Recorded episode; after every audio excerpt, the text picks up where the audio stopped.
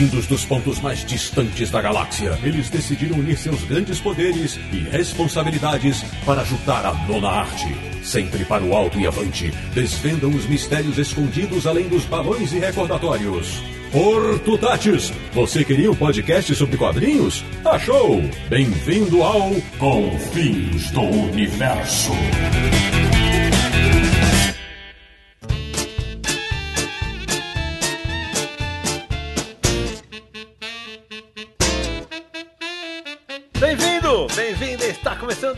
Mais uma edição de Confins Universo, o podcast formado por algumas das pessoas que mais leem quadrinhos nesse país e de todos os gêneros e estilos. Frise-se. E o Confins Universo é o podcast do site Universo HQ, www.universohq.com, o site mais... Que tiro foi esse?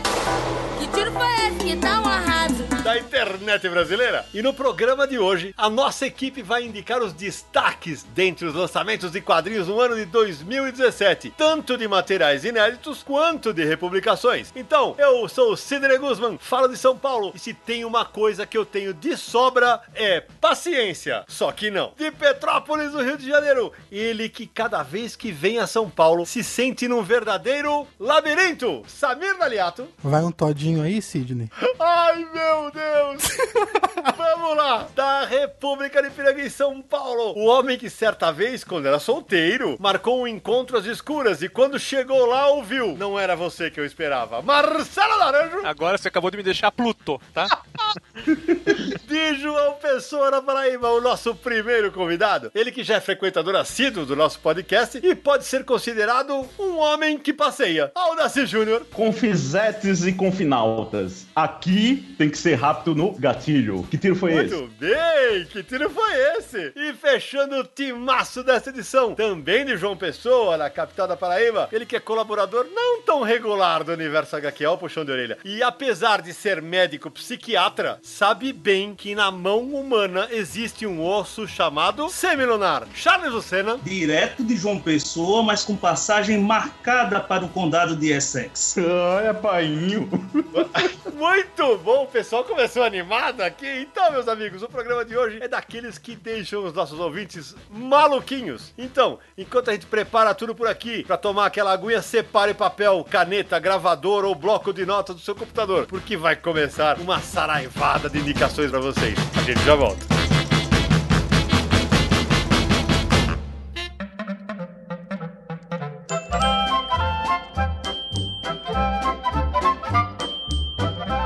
De volta com o Confins Universo, menino Samir Naliato. Antes de começarmos o bate-bola, acho que vale aquele recado para quem está apoiando o nosso trabalho no Catarse ou para quem ainda não está apoiando e tem aí a sua oportunidade, não é isso? Isso aí se dão a gente lembrando pra todo mundo, né, que a gente tem uma campanha de financiamento coletivo no Catarse, tanto pro site Universo HQ quanto para o podcast Confins do Universo. A boa notícia é que a gente já bateu a primeira meta, então o que a gente estava procurando, lá o mínimo que a gente estava procurando para conseguir manter esses dois projetos, já conseguimos graças ao apoio dos nossos ouvintes, dos nossos leitores, que fica aqui já o nosso muito obrigado para todos eles, não é mesmo? Muitíssimo obrigado. É, para nós está tá representando um gás extra fantástico é, para que a gente continue levando para vocês esse conteúdo que vocês conhecem há tanto tempo. Isso, agora a gente entrou na segunda meta. Para quem quiser conhecer o projeto, todos os detalhes, recompensas, tá tudo funcionando, é só acessar catarse.me barra universo HQ. Esse é o endereço para você conhecer tudinho sobre o nosso projeto. Samir, e o legal é que dá para apoiar com vários valores, não é isso? E é legal esclarecer que é um- uma contribuição mensal, né? Isso é um projeto de campanha recorrente, a cobrar, é como se fosse uma assinatura, né? Então o valor que você quiser colaborar vai ser cobrado todo mês. O mínimo aceito pelo Catarse é 5 reais. A gente tem planos de 10, 20, 40, 65 e mais, mas você pode apoiar com o valor que quiser. Se você quiser apoiar com 6 reais, por exemplo, não tem problema, você vai escolher na hora do apoio. Isso é totalmente livre para cada apoiador. E dentro dos pacotes de recompensa, tem grupo de Telegram com a equipe do Universo HQ e tal. A partir de quanto mesmo, Samir? Sim, esse que uma das recompensas é participar do nosso grupo secreto do Telegram, é o plano capa dura, que é a partir de 65, mas tem outros valores lá com outras recompensas que todo mundo pode verificar tudo. Então, nesse grupo, além dos participantes conversarem com a equipe do Confis Universo, eles têm que aguentar as piadas de Marcelo Naranjo também nos seus celulares. Diariamente tem uma cota de pelo menos umas 42, na brincadeira. E uma das coisas que tem pra esse plano é que os apoiadores podem participar de uma edição do Confis Universo como ouvintes. O Yuri Costa foi o primeiro e hoje a gente tá recebendo o Thiago Cândido de São Paulo. Tá preparado aí, Thiagão, pra ouvir esse monte de besteira ou não? Opa, ansioso pra ouvir o Confim Sem Filtro.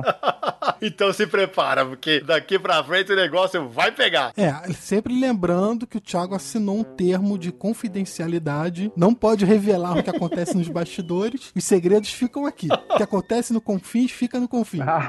Beleza. Então, Samir, agora, uma das coisas que a gente prometeu na nossa campanha é que a gente ia eternizar o nome de alguns apoiadores do nosso programa, não é isso? Isso, porque a gente tem que sempre que lembrar quem nos apoia, porque é graças a esse apoio que a gente está conseguindo manter esse podcast. Nada mais justo, não é verdade? A gente já tá perto de 200 apoiadores, então hoje a gente vai falar o nome de 20 deles. E nos próximos a gente vai falando dos outros apoiadores. Um, aliás, já falei, né, que tá participando conosco, que é o Charles Lucena, né? Então, manda mais 20, Samir. Vamos lá, agradecendo sempre a todos e também ao Carlos Otávio Ribeiro, Diógenes Giovanni Andrade, Rafael Henrique Oliveto, Rafael Klebe Ribeiro Ferreira, Rodrigo Machado da Rosa, José Reis Neto, Jamerson Albuquerque Tiossi, André Luiz da Silva Pereira, Henrique Castro, Bianca Nazari, Antônio Gonçalves dos Santos Filho, Tiago de Carvalho Marques, Rafael Ramalho, Lúcio Luiz, Gade Gomes Gonzaga, Manuel Filho, Bruno Portugal Jorge, Rodrigo Santana, Juliano Souza Ribeiro e Alex Marques. E o legal, Samir, é que dentre os nossos apoiadores tem muitos artistas. Aí na lista dos 20 você citou uma, que é a Bianca Nazari. Um beijo pra Bianca. Você citou o Rodrigo Rosa, que além de um grande artista, grande quadrinista, também é, é editor da Figura, que lança Cheiras D. E citou o Lúcio Luiz, que também é editor do selo Jupati, da Marsupial Editora. Muito obrigado a todos vocês. Sidão, e também o Thiago Egg, quadrinista,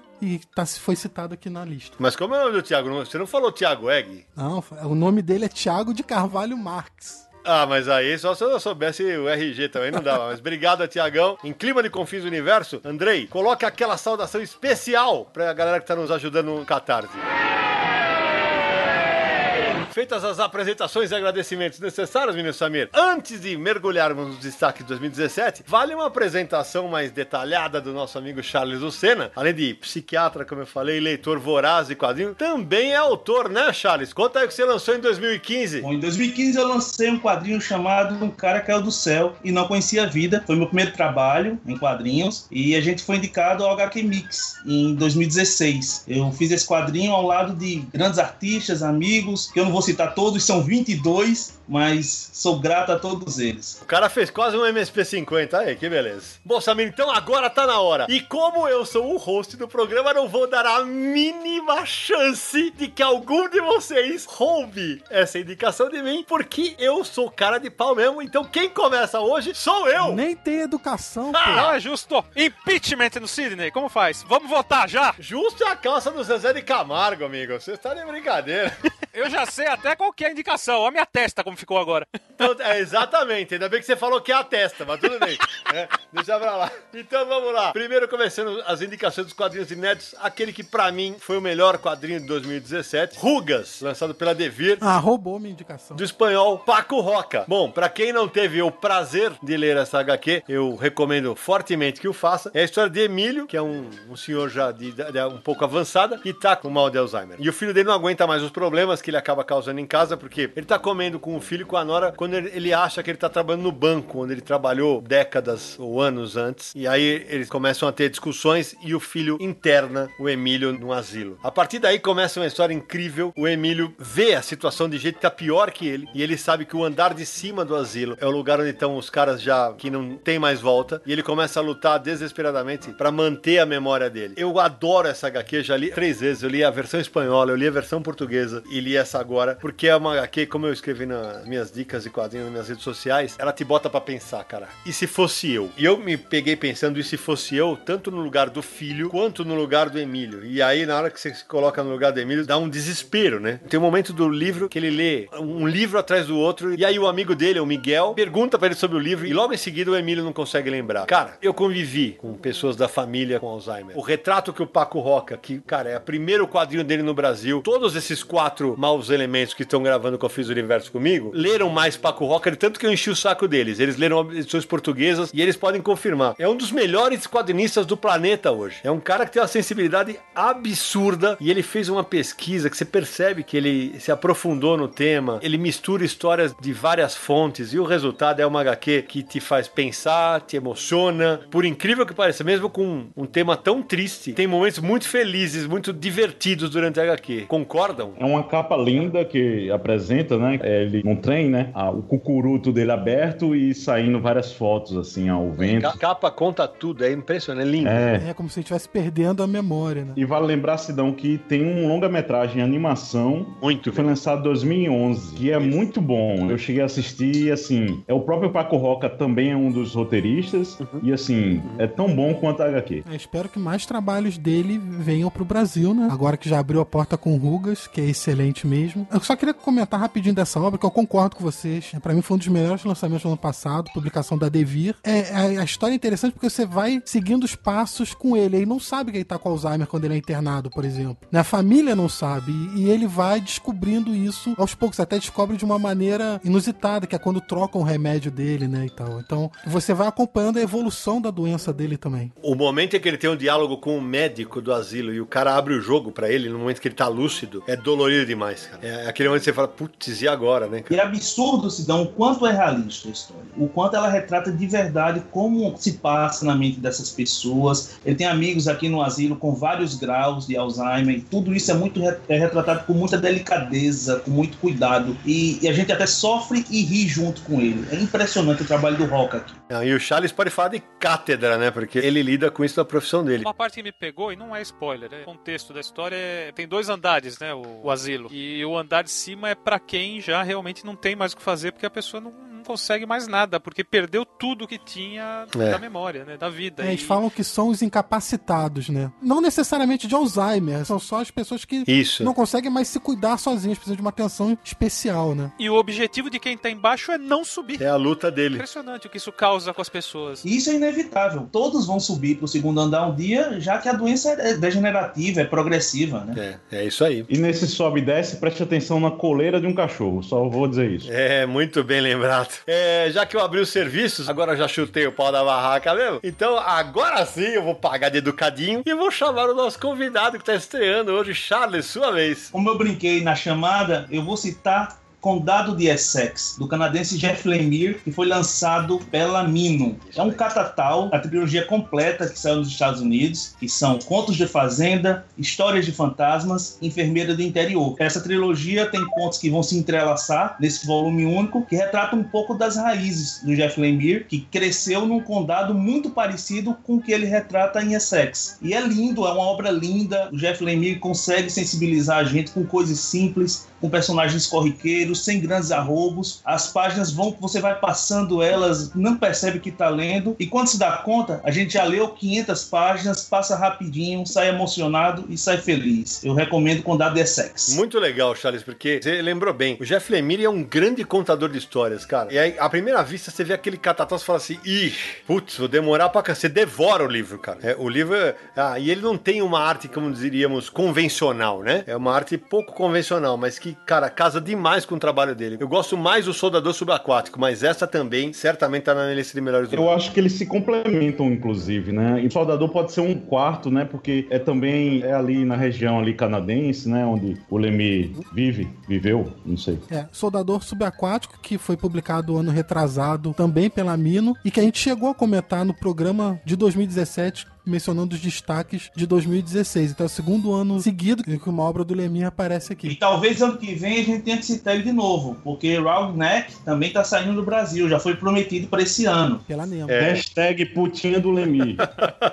Antes de passar a para o Aldaci, acho que vale citar uma coisa aqui que eu esqueci de citar no começo, Samir, Naranjo, Aldaci e Charles. É, para quem é ouvinte assíduo do Confins do Universo, certamente algumas das indicações desse ano a gente já falou naquele programa da HQ Se Merecemos Ler, como por exemplo, Rugas, né? Que na época acho que a gente fala dela a gente fala de A Casa do Paco Roca, a gente fala de vários quadrinhos, então, e certamente vai haver coincidências também com o programa HQs Nacionais que você precisa reler, ou ler, ou reler, né? É, porque teve muita coisa boa que foi citada lá que saiu esse ano e vai aparecer nessa lista. Então, vamos lá, menino Aldaci Júnior. Então, aí vai bater agora.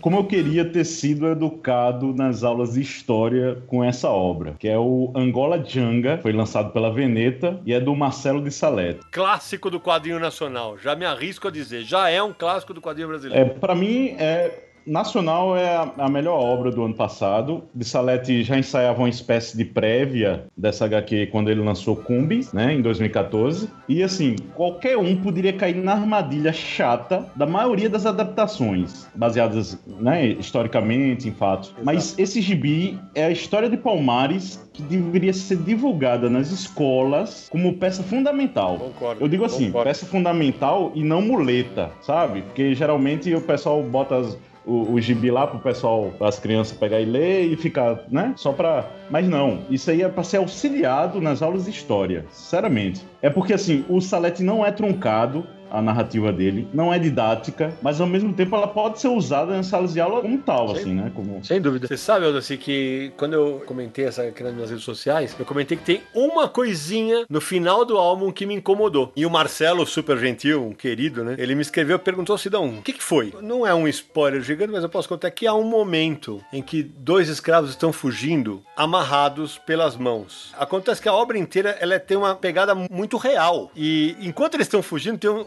os caras atiram neles. E uma bala corta a corda. Eu achei tex demais, sabe? É, eu achei foi muito ex-máquina aí, né? é, então, isso é porque ele podia ter roubado uma faca e tal, mas, cara, não tira absolutamente nada do brilho. Mas foi o que eu falei pro Marcelo que eu até coloquei isso no meu texto. E possivelmente seja a obra nacional com o maior número de páginas já publicado de uma vez só. Ah, talvez o Yeshua, não vou lembrar quantos tem, mas o Yeshua é uma republicação, uma compilação de três álbuns. Esse é um trabalho inédito, de uma vez publicado. Cara, um trabalho maravilhoso. É, de um fôlego só. E assim, ao mesmo tempo que ele é pé no chão, ele tem certos simbolismos. Outra coisa que eu acho muito vital é que ele não se prende àquele status mitológico dos personagens, como por exemplo, aparece o Gangazumba, aparece o próprio Zumbi dos Palmares, e eles não são colocados endeusados, eles são humanos, humanos até demais. E outra coisa que é bem interessante também, que tem uma ótima revisão, que geralmente a Veneta escorrega nessa área. Verdade?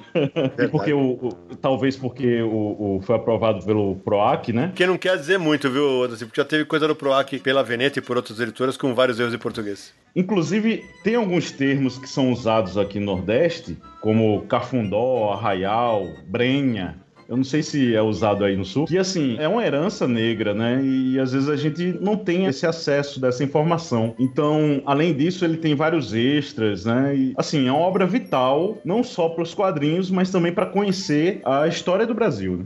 É. Exatamente, Aldaci. E é isso que torna o quadrinho interessante, né? Ele ultrapassa os limites da sua temática. Não é um quadrinho só sobre escravidão, é um quadrinho sobre história mesmo. E ao mesmo tempo ele é muito próximo a nós. Mesmo sendo um quadrinho histórico, a gente entra nele muito fácil. Ele é muito atual ao mesmo tempo. Passível de muitas discussões, de muitas camadas. É um excelente quadrinho, sem dúvida. Concordo. Ele tá no programa dos quadrinhos nacionais e merece ser citado de novo. É uma obra realmente magnífica. Menino Marcelo Naranjo. Ai, tô na frente do Samir. Que que é isso? Ah, eu sei o que ele vai falar. Eu roubo dele o que ele vai falar, porque eu tenho quase certeza que eu sei o que, que ele ia falar. E se eu sacaneio? Agora deixa eu pensar, vai. Que eu tenho chance de falar outro. Aí eu. Tá bom, eu não vou fazer Samir. Você vai falar o que eu sei que você vai falar. Eu acho que eu sei, né? Lógico, eu não sou Bidu também. Verões Felizes 2. Ah, vá pro inferno. Pensei que você ia esquecer e deixar pra mim na segunda rodada. Ah, sim, claro, vou deixar pra vocês, lógico, do Zidru e Jordi Lafeb. Pelo amor de Deus, que quadrinho, meus amigos. Esse segundo álbum manteve o altíssimo padrão do primeiro álbum. Que pra mim foi a melhor HQ de 2016. O, o diferencial é que o, o primeiro álbum era um pouquinho mais triste. Esse aqui não, esse é bem mais leve, porque é uma viagem de férias deles que se passa alguns anos antes da viagem do primeiro álbum. Gente, o cara simplesmente conta uma viagem de férias com criança. Eu cheguei a escrever sobre isso. Pensa num quadrinho que não acontece nada. Não tem nenhum momento de ação, não tem nenhuma trama. É uma viagem de férias com criança, só isso. E eu, pelo menos, fiquei com um riso besta na cara todas as páginas, porque tudo é motivo de você rir. O avô espanhol tem piada em cima do Franco, que o avô odeia. Família saindo junto, aquela bagunça, aquela zona. Pelo amor de Deus. Aí eles dão carona pra um hippie. O hippie quer morrer dentro daquele carro, com aquela família cantando, gritando, as crianças detonando. Ah, O subtítulo do volume é Acalanque. Que refere-se a uma enseada, é cercada de rochas por todos os lados. E é justamente um lugar que existe lá no Mediterrâneo para onde eles foram viajar. Inclusive o Sérgio Codespot falou para mim, estive lá. E tem uma cena linda no álbum mostrando esse lugar, para onde eles vão passar as férias. É de noite, eles não enxergam nada, eles param no lugar para passar a noite e acampar, eles pararam do lado da casa de uma outra família. O casal, quando acorda de manhã, grita, meu Deus, belgas no meu quintal. E, e do nada viram amigos. E tem uma cena simples, simplesinha do cara abrindo vinho, ele e o pai da família lá tomando um vinho na sacada. É um negócio besta, você vê gente feliz ali. Impressionante. Para mim, esses dois são gênios da nona arte. O que resume Verões Felizes é que são é só a vida acontecendo, né? E, e com detalhe que, olha, veja, você pode achar momentos felizes mesmo numa vida desgraçada, porque este segundo álbum, vale citar, ele é anterior ao primeiro. A série é contada de trás para frente. Então, um dos filhos que é mostrado no primeiro álbum não nasceu ainda. É, o casal não está em crise conjugal. O pai da família, que é um quadrinista, sai de férias e fica procurando o quadrinho dele nos quiosques e tal. Uma história que me comove, de verdade. E a arte é impressionante. E vamos lembrar que se chama Verões Felizes, não é Verões Tristes, né? Então a história também traz isso mesmo, como o Naruto está falando, né? Uma família passando férias é, no momento feliz da vida deles, né? E a gente esquece da nossa sofrência diária por uma horinha. Isso é muito bom também. É, lembrando que esse título foi publicado pela SESI SP, os dois volumes, e o terceiro volume foi prometido para 2018. Que também é anterior, né? É isso, é um anterior, Sidão. E, e outra coisa, o Zidru ele disse que o quarto vai ser nos anos 80. Então Ah, ele, legal. ele vai e volta.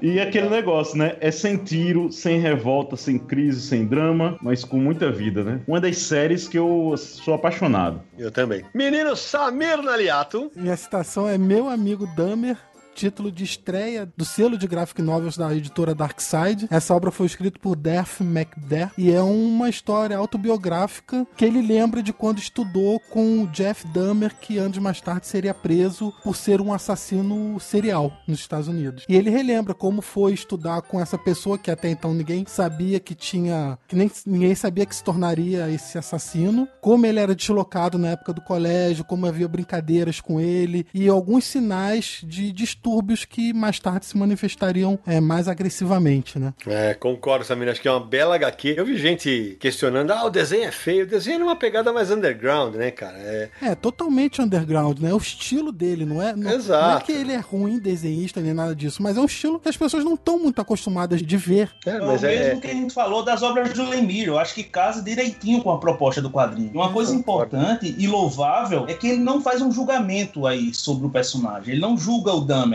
Ele deixa tudo muito pra gente pensar, pra gente refletir. Então isso que é interessante também da obra, que poderia cair nesse maniqueísmo aí de dar um ou, ou endeusar ou demonizar o personagem. né? É, ele apresenta os fatos do que ele viveu naquela época. E outra coisa que é legal é que mesmo ele contando fatos que ele vivenciou, ainda assim ele fez pesquisa. Ele foi atrás de outros amigos da época, é pegar depoimentos, lembranças de outras pessoas. Ele não confiou só naquilo que ele lembrava, né? É um quadrinho que me incomodou, cara. Porque eu, eu, eu acho que ele é tão bem construído e narrado. E eu gostei da arte. Que eu consegui enxergar aquele personagem como pessoa, naquelas atitudes. Fazendo aquilo lá. Eu imaginei agindo daquela maneira. E eu achei algo perturbador. Um quadrinho muito bom mesmo. E Naranja, eu te digo mais. O, o quadrinho vai até um- uma certa parte, né, Dana? Não, não pega o Dahmer como o assassino serial em série, né? E se você for lá no YouTube, alguns depoimentos, tem depoimento até de parente de- das vítimas, confrontando ele no tribunal, sabe? Que não é retratado no quadrinho. É de ficar com o coração na mão, cara. É, Assim, tem muito pano pra manga esse quadrinho, né? Porque o autor, ele só pegou essa fase que ele conviveu, né, com o próprio Dahmer, né? É, exatamente. Depois que eles se formam e cada um vai pro seu canto é quando a história termina. Então ele não conta os fatos futuros, né? Os assassinatos, a prisão, esse tipo de coisa ele não conta. Ele só conta da época que eles eram amigos. Por isso que é meu amigo Dahmer. E aí, Samir, tem uma coisa que aquele negócio, eu gosto muito desse negócio, aí me- de tentar me colocar no lugar do autor, ainda mais quando é baseado é, em fatos, né? Imagina todos os caras que zoaram esse cara, que isso é mostrado na história, né? Porque, cara. Ele era só um cara, ele era um cara muito solitário. Na adolescência, só quer zoar tal. Os momentos em que ele finge um ataque epilético, cara, era pra chamar atenção, evidentemente. Agora, você imagina, pô, convivia com esse cara. é, Certamente vai ter algum cara. O que aconteceria se a gente tivesse dado uma mão pro cara é, e tentado mudar essa história, né? Realmente é pra pensar, cara. Inclusive tem alguns filmes sobre isso, inclusive aquele filme com o Gavião Arqueiro, o Jeremy Renner, que não é muito lá essas coisas. E tem um filme até mais recente, que até o protagonista é um cara que fazia série da Disney, se eu não me engano. E assim, é, tem resenha no Universo HQ. É, o nome do ator que o Aldaci mencionou é o Ross Lynch. Bom, então vamos para a segunda rodada, esclarecendo que serão seis indicações de cada um dos integrantes desse Confuso Universo. No final, 30 álbuns indicados. E atenção para álbuns indicados, é porque a gente não vai indicar, por exemplo, séries regulares, como a espetacular Pluto. Isso também vale para republicações, como Lobo Solitário, como Vagabond. As séries regulares não entram nesse programa. Esse programa é para edições especiais, histórias fechadas em um único volume, tá bom? Então vamos lá. Eu vou fazer a minha segunda indicação e fico muito feliz de ser um quadrinho independente independente. A minha indicação é Reparos, do Brão Barbosa, projeto que foi financiado pelo PROAC, eu tive a felicidade de ser jurado dessa edição. É uma história muito tocante. A história da Eunice, que é uma garota super antenada, super inventiva, ela é apaixonada pelo amigo Júnior e ela adora consertar coisas. Então um dia o foguete que ela e os amigos estavam construindo cai na casa do Sr. Ravid, que é um cara bem soturnão, e ela se mete a buscar. Na hora que ela vai buscar, o Sr. Ravid a pega em flagrante e a vida da menina nunca mais vai ser a mesma. Porque o mais incrível de tudo, que é, não vou dar spoiler, mas é uma história de amizade, de dor, de alegria, perdas, é, de viagens. É realmente um trabalho muito emocionante. O desenho do Brão tá evoluindo a cada trabalho. Peço que quem for ler preste atenção nas cenas de passagem de tempo. Então, realmente muito bacanas. O álbum ainda tem um texto lindo do Guilherme Briggs, faz a abertura e o fechamento do Confins do Universo, né? E uma coisa que eu queria deixar claro aqui: o Brão, ele conversa bastante comigo, ele queria que o álbum dele fosse editado. Ele queria trabalhar com um editor. E ele escolheu o Eduardo Damasceno, meu autor, no Bidu Caminhos e no Bidu Juntos, em parceria com o Luiz Felipe Garrocha. E o Edu editou o álbum. E o, o Brão falou para mim, eu achei bárbaro isso. Ele, inclusive, uma das contrapartidas dele pro PROAC foi gravar um podcast e um deles ele fala do trabalho que foi. Ele falou: Sidão, o que o Eduardo Damasceno tirou de gordura da minha HQ que eu não tava vendo. Então, recomendo fortemente. Para quem não leu, procure. Na CCXP ele vendeu muito, felizmente. E acho que logo, logo, se bobear, a tiragem tá esgotada. Sua vez, Charles. Vou indicar agora um quadrinho da Pipoca e Nanquim. Assim como o Paco Roca nunca tinha sido publicado no Brasil, era estranho também o francês Christophe Chabotet nunca ter sido publicado por aqui. E ele foi em grande estilo com Mob Dick. Uhum. Moby Dick, a história todo mundo já conhece, é o clássico de Herman Melville, mas brilhantemente adaptada nessa graphic novel. Tensa, misteriosa, empolgante, um visual dinâmico, uma quadrinização jus à obra que está sendo contada aqui novamente. Então eu indico o Moby Dick. Uma belíssima indicação do meu amigo Charles. E, e os quatro devem lembrar, né? No ano passado, eu passei as férias em Portugal. Eu tenho uma tradição, né? Que eu tenho. A última HQ de um ano e a primeira do ano seguinte sempre tem que ser um filé. E vocês devem lembrar que eu indiquei Moby Dick, edição integral do Chabuté, né? É versão espanhola. E na época, os meninos do Pipoca ainda não tinham fechado o álbum, se eu não me engano. É, logo depois que eles anunciaram, eles me chamaram, participei de um programa especial sobre o Sabutê do Pipoca e Nanquim. Aliás, logo, logo vai ter crossover, hein? Logo, logo tem Pipoca e Nanquim aqui no Confins do Universo. Aguardem. É, e só pra fechar, a edição na Espanha foi da Norma. E tem lá no meu Instagram, quando eu dei a dica. Belíssima dica. Pipoca e Nanquim que já anunciou um próximo álbum do Chabutê pra esse ano. O álbum que está no nosso programa Quadrinhos que Merecemos Ler, que esse eu acho que eu posso dizer que acho que foi a primeira pessoa que resenhei no Brasil, que foi um P de Bois et Lacier, um pedaço de madeira e aço que é a história absurdamente fantástica de um banco de praça. Quem quiser confira a resenha no Aniversário aqui, porque tá linkada aqui. É, eu posso dizer que eu fui. é, eu conheci Chaboté por causa dessa obra que você me apresentou. E aí, Aldaci, que tal? É um petardo. Como dizia o Daniel Lopes lá do Pipoca e Nanquim, né? Essa vai ser a homenagem pro Danielzinho. Então, Aldaci, aproveita e manda a sua segunda indicação. Bom, eu vou logo me adiantar, né? Que eu sei que esse, os outros aí podem roubar. E tava na chamada. O não era você que eu esperava da Nemo, né? Do Fabian Tomé. O Fabian, ele se intitula o francês mais paraibano, quem não sabe, assim, ele é francês e ele viveu um pouco aqui em João Pessoa. Eu conheci ele aqui, lá na Gibiteria Comic House. Ele é super gente fina e agora, como é bom saber que ele não é só gente fina, ele é um excelente quadrinista. O jeito como ele expôs sua vida quando a sua segunda filha, né, que se chama Júlia, foi diagnosticada com síndrome de Down, é de voltar acreditar nas HQs biográficas. Eu tava meio, sabe? Eu li Pirulas Azuis, achei muito bom, mas tinha uma ou outra que era muito lugar comum. E assim, o Tomé, ele dá uma volta por cima, assim, que é espetacular. Esse é um soco no estômago, né, Anderson? Porque eu também, quando eu li, eu também tive essa sensação de que eu faria. E ele é super sincero, né? Tem a rejeição, tem um desânimo da negação, tem a fuga da realidade que ele quer sair dali, tem um receio da insegurança da filha no futuro. Assim, ele, para você ter uma ideia, ele não quer pegar nela, não quer dar banho nela. Tem esse negócio assim tão sincero que você chega dói, né? Ele assumiu todas as dificuldades que ele passou nesse momento. É um álbum, no mínimo, corajoso. E é realmente, como se dão falando, um soco no estômago. Ele mostra os medos, as inseguranças. Tem hora que ele se mostra triste por a menina ter nascido down, né? E o mais louco é como ele consegue passar o sentimento dele mudando, cara. É, aí, cara, é realmente impossível que a gente não se afeiçoe. Sim, com as cores, ele, ele pega. Cada capítulo é uma cor diferente. E você é meio que. Ele reflete nessas cores também, né? O, é, não só o luto, mas a esperança, tudo mais. É, numa entrevista que eu fiz com ele no ano passado, em virtude do lançamento aqui no Brasil, né? Que é a primeira HQ dele e a primeira de fôlego dele também, lá na,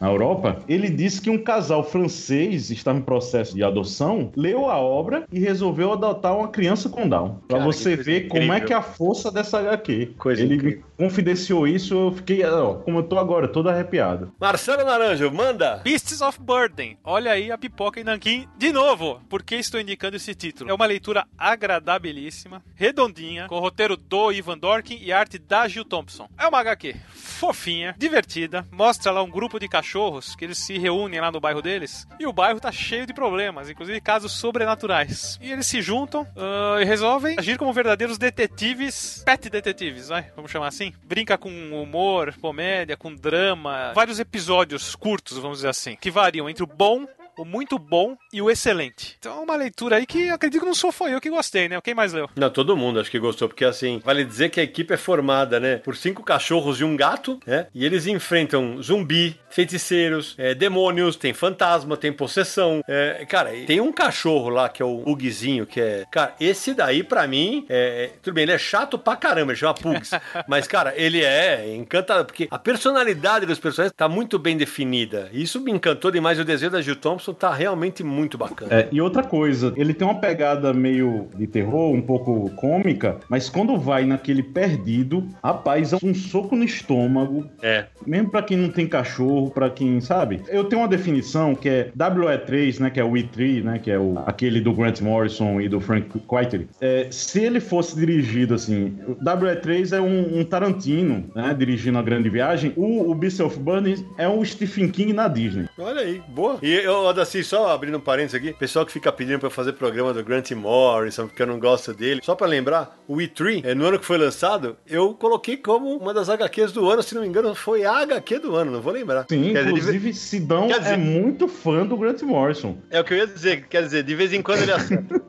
Muito de vez em quando. Só concluindo, é curioso esse tipo de álbum com vários episódios, histórias fechadas, e um comenta com o outro. Tem uma história que você vai pirar. E realmente, quando você lê essa história que é o, o aqui o, o Aldaci citou, você para. Você para, perde o fôlego e fala, mas o que, que foi isso que eu li? Vai, Samir. A minha indicação dessa vez vai ser Noite das Trevas, uma história real do Batman, publicado pela Panini via selo Vertigo, Vertigo, escrita pelo Paul Dini e desenhada pelo Eduardo Risso, do mesmo de Sem Balas. E a história é uma história autobiográfica do, do Paul Dini contando um violento assalto que ele sofreu e como isso foi um evento catalisador que mudou a vida dele. Então ele conta como era a vida dele antes disso, o assalto e a agressão que ele sofreu, passando pela recuperação dele e como isso foi mudando as ações e até mesmo a vida social dele. Ah, mas acho que falta você contar o que acontece nas mudanças, quem ele, entre aspas, encontra, né? É, pois é, porque apesar de ter o Batman na capa e na história, não é exatamente sobre o personagem, né? É sobre o Paul Dini, como que ele usava as figuras do Batman, do Coringa e de outros personagens desse universo do Cavaleiro das Trevas como uma catarse para exorcizar o que aconteceu com ele. Eu achei um soco no estômago isso aí. Ele abre o interior dele, nem a gente fala, um livro aberto. Ele abre o, tudo o que ele tava sentindo e ele passa isso pro leitor nessas conversas com os personagens em função das atitudes que ele vai tomando para tentar retomar a vida dele depois de ter sido espancado quase até a morte. Pra mim, é um, um baita quadrinho. Parece- sensacional. E aí, Naranjo, isso que você falou é legal mencionar porque ele conta passagens da vida dele que não são nada elogiosas, né? Ele realmente se mostra ali umas situações bem difíceis, bem vergonhosas até. Era aquele tipo nerd solitário. Um nerd que não comia ninguém. Era isso. Essa que é a verdade. Eu tava me aguentando, mas eu vou esperar o Charles elogiar também. Vai, Charles. Eu tenho que elogiar. Apesar de não ser um quadrinho de super-heróis, eu acho que é o melhor quadrinho de super-heróis publicado ano passado aqui. Eu acho, apesar do Paul Dini se retratar de forma patética, de forma medíocre, eu acho que esse é o grande mérito, na verdade. Ele não se esconde, ele se expõe demais. Eu concordo com o que Naranjas também falaram. Eu acho que é um soco no estômago o quadrinho. Eu acho que vale a pena ser lido e debatido mesmo. A prova de que os gostos são bem diferentes. Eu não curti HQ. É ju- justamente o ponto que vocês levantam como algo corajoso, pra mim é algo que tornou a leitura muito brega. Puta loser, cara. E tem momentos que, quando ele começa a se apoiar nos personagens, é claro que ele não fez aquilo na vida real, óbvio. Não via o Batman. né? Ele, ele criou uma alegoria. E de verdade ele me encantou. E mais, acho que pela primeira vez eu não curti tanto um trabalho do Risso. Não curti as cores dele, não. O Aldaci gostou, né? Não, e pra você ver como aqui é tipo cinco tons de cinza, né? Eu sou do meio. Eu, eu gostei, mas nem tanto assim. assim eu- a- o Riso, eu gosto muito da arte dele lá. Eu, tudo bem, o Vini ele se expôs, mas eu É. achei tão. Assim, tudo bem, Charles falando agora, eu é, dizer que é patético. é, Assim, é uma forma tão simples, porque eu disse a vocês aqui na- nos bastidores, eu acho bem melhor. É um pássaro do Steven T. Muito. Seagal, Também acho. Muito que melhor. ele é bem parecido com esse enredo, mas envolve o super-homem. É um autor que tem uma doença neurológica rara, e ao mesmo tempo ele recebe um convite para escrever o título do super-homem, e o pai desaparece, e tudo tem a ver com o Homem de Aço, sabe? Tem a arte do Ted Christian Anderson, que você vê em vários títulos da Vertigo, e assim, não, é, não queria comparar, mas assim, por ser tão parecidos, é impossível não comparar. E eu acho assim, em alguns momentos ele dá umas derrapadas, assim, porque eu mesmo confesso a vocês que quando eu vejo, vi a capa, eu pensava que ele tinha levado ó, o espancamento quando ele tinha 10, sabe? 12 anos, às portas da adolescência, mas não com 30 e poucos, né? Bom, é o que você falou, pra vocês o momento que isso- essa abertura comove, pra mim é, eu achei simplesmente boba, mas tudo bem, é, É, nessa a gente vai ter que discordar mesmo, porque eu discordei com tudo que vocês falaram. Eu acho que justamente a força no quadrinho tá em mostrar como ele era um loser antes e como que ele sai dessa experiência evoluído, vamos dizer assim, né? Então se você não mostra como ele era antes, você não sente essa mudança. E foi por isso que eu acho que valeu a pena mostrar mesmo, se expor dessa maneira. Eu discordo, porque na HQ ele era um loser na vida pessoal e ele termina a HQ como um loser na vida pessoal. E assim, ele já era um grande talento da indústria dos quadrinhos. Ou, ou melhor, na época desenho animado, porque da animação, porque ele tava no Batman série animada. Ele já era um cara talentoso, já era um, um cara com algum reconhecimento profissional. Profissional sim, mas pessoal não. E ele termina a HQ igualzinho. Ele continua assim. Depois, na- nos créditos, na biografia, você descobre lá, hoje tá casado e tal. Beleza. Mas na HQ, Lembre que o próprio quadrinho é ele contando a história. Então aparece ele no futuro, Isso. com barba, como uma pessoa já Isso. com a vida feita em todos os sentidos e tal.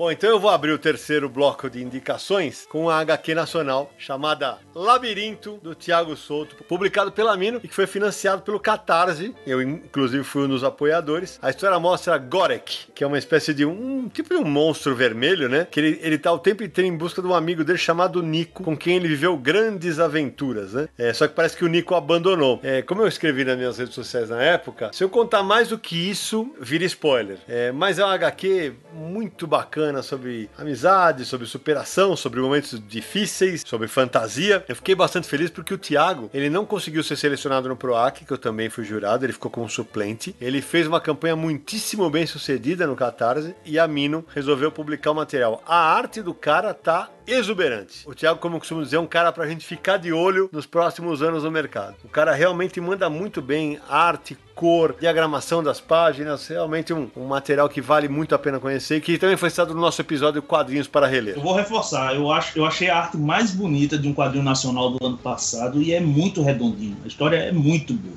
muito bem contada. Concordo. E você vê como ele vai entregando aos poucos, né? Apesar de que a gente não, não pode falar muito para não, não spoiler, né? É, você vê como ele vai entregando aos poucos ao longo né, das páginas. É bem construído a estrutura da narrativa. Concordo demais. Então, Charles, aproveita e já manda aí a sua terceira indicação. Minha terceira indicação vai ser a terceira indicação do Pipoque Nankin de hoje. Eu vou falar de um pequeno assassinato. Foi a primeira graphic novel do Alan Moore, é, depois da época da DC Comics, depois que ele trabalhou um tempo com super-heróis, e conta a história de um cara chamado Timothy Hole, que é um publicitário, é um cara bem sucedido, que está à véspera de um grande trabalho na Rússia. Então, o quadrinho aproveita e vai explorar um pouco a Rússia daquela época, falar do período Gorbachev, de perestroika e por aí vai. Só que tudo vai indo bem até que ele começa a ser perseguido por uma criança. Então, a partir desse encontro, a partir dessa perseguição, que a gente não sabe o quão é real, o quão é imaginário, é, o personagem volta um pouco a si mesmo. Então, de muitos questionamentos, é uma história muito rica, complexa, que vale a pena ler, reler, para pegar as várias nuances como o Alan Moore sempre faz. Então eu vou de um pequeno assassinato. Belo quadrinho, realmente, concordo com o Charles. Uma HQ poderosa, por mais que quem é leitor mais velho, mais veterano, saque algumas coisas que ele vai plantando no roteiro, o desenvolvimento é muito bacana. Eu gostei demais da HQ. Outro belo lançamento da Pipoca Nankin, que, como eu escrevi na época que eles lançaram o Beast of Burden, então a editora tá montando um belíssimo catálogo com obras de diferentes artistas, diferentes estilos. Isso é, é para ficar de olho. Sua vez, Odaci. Depois de Charles passar a perna, né? Eu vou no gatilho,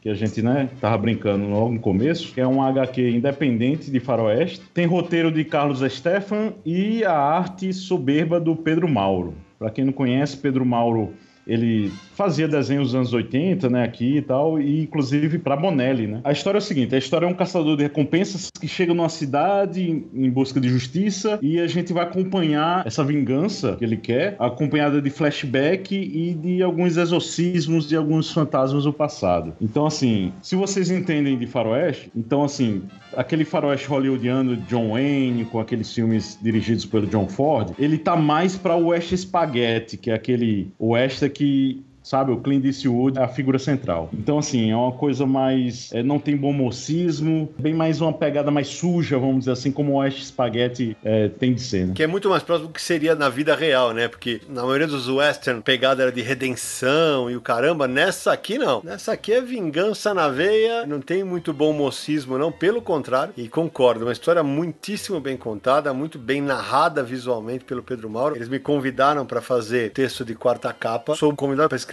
muito prefácio, muita frase de quarta capa, e eu só escrevo quando eu gosto da obra. Eles me mandaram o PDF, eu li, palpitei algumas coisas pro Carlos e para ele, alguns errinhos tal de português tal, é, e uma outra coisa da arte, e gosto demais da história. Foi um dos grandes sucessos, né, da CCXP, vendeu pra caramba, esgotou a primeira tiragem, eles fizeram uma lista de espera que vão reimprimir, parece que a segunda tiragem também já foi. Então, realmente, parabéns, espero ver mais obras dos dois. No segundo dia da CCXP já tinha encerrado, já tinha acabado. É isso aí. E ele tem uma reviravolta muito interessante, né? Apesar de que é, tem alguns probleminhas que eu acho que é, tem poucos personagens, aí o leitor mais atento pode sacar, mas ele é todo redondo e, para quem gosta de, de, faroeste, preste atenção, assim, que tem uma menção lá por, pela trilogia do Pistoleiro Sem Nome, que é a trilogia dos dólares do Sérgio Leone, com Clint Eastwood no papel principal, que é por um punhado de dólares, por uns dólares a mais e três homens em conflito. Ele tem uma tirada de chapéu aí muito bacana. Inclusive é tem resenha no Universo HQ. Muito boa. Sua vez, Marcelo Naranjo. Bom, o meu bacana do mercado de quadrinhos atual é esse lance de ter para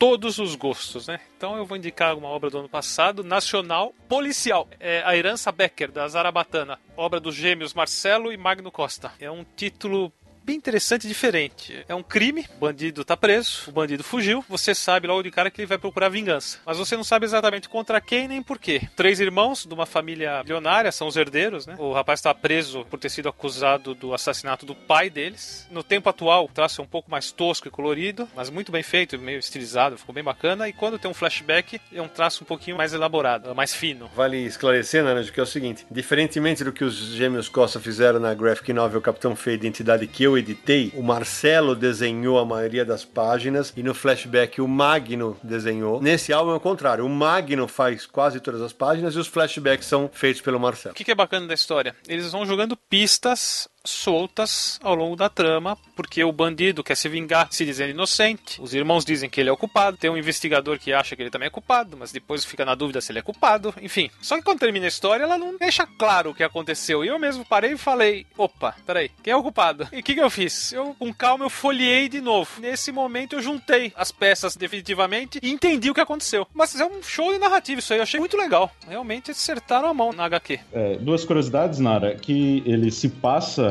meio que no passado, né? Eles não definem isso, mas você vê, por exemplo, no rádio, quando o cara tá sendo solto, é o repórter ESSO, carros são diferentes, são aqueles carros mais antigos. Então, ele situa em algum ponto do passado, o que termina fazendo muito sentido quando você saca tudo. E outra curiosidade também é que a Zarabatana tem duas versões, né? Tem uma versão capa dura e tem uma versão cartonada, né? E o que eu gostei muito é que é um quadrinho que ele pede a participação do leitor, né? Você tem que interagir com o quadrinho pra entender o que aconteceu. Parabéns pros gêmeos aí, bela obra. Vai, Samir! Dessa vez eu vou falar sobre Providence, publicado pela Panini Comics, uma obra escrita pelo Alan Moore e desenhada pelo Jason Burroughs. É uma história completamente inspirada nos contos do Howard Phillips Lovecraft, aqueles contos de terror, e ele usa esses contos e mescla com a história que ele tá contando, similar ao que ele já fez com Liga Extraordinária, por exemplo, né? E aí ele conta a história de um repórter chamado Robert Black, que precisa lidar com o suicídio de uma pessoa querida dele, e isso leva a uma jornada através dos Estados Unidos, porque quer escrever um livro, ele começa uma pesquisa sobre, é, baseado em rumores e histórias de sociedades secretas e coisas similares. É, começa numa viagem para encontrar um texto que vai ajudar ele a fazer um livro. E aí começa a descobrir várias facetas americanas e vários segredos e mistérios começam a surgir para ele. Eu acho que vale a pena comentar uma coisa que muitas pessoas que não acompanham talvez o mercado americano não tenham percebido, mas essa série Providence foi publicada nos Estados Unidos em 12 edições. E esse encadernado da Panini reúne os quatro primeiros.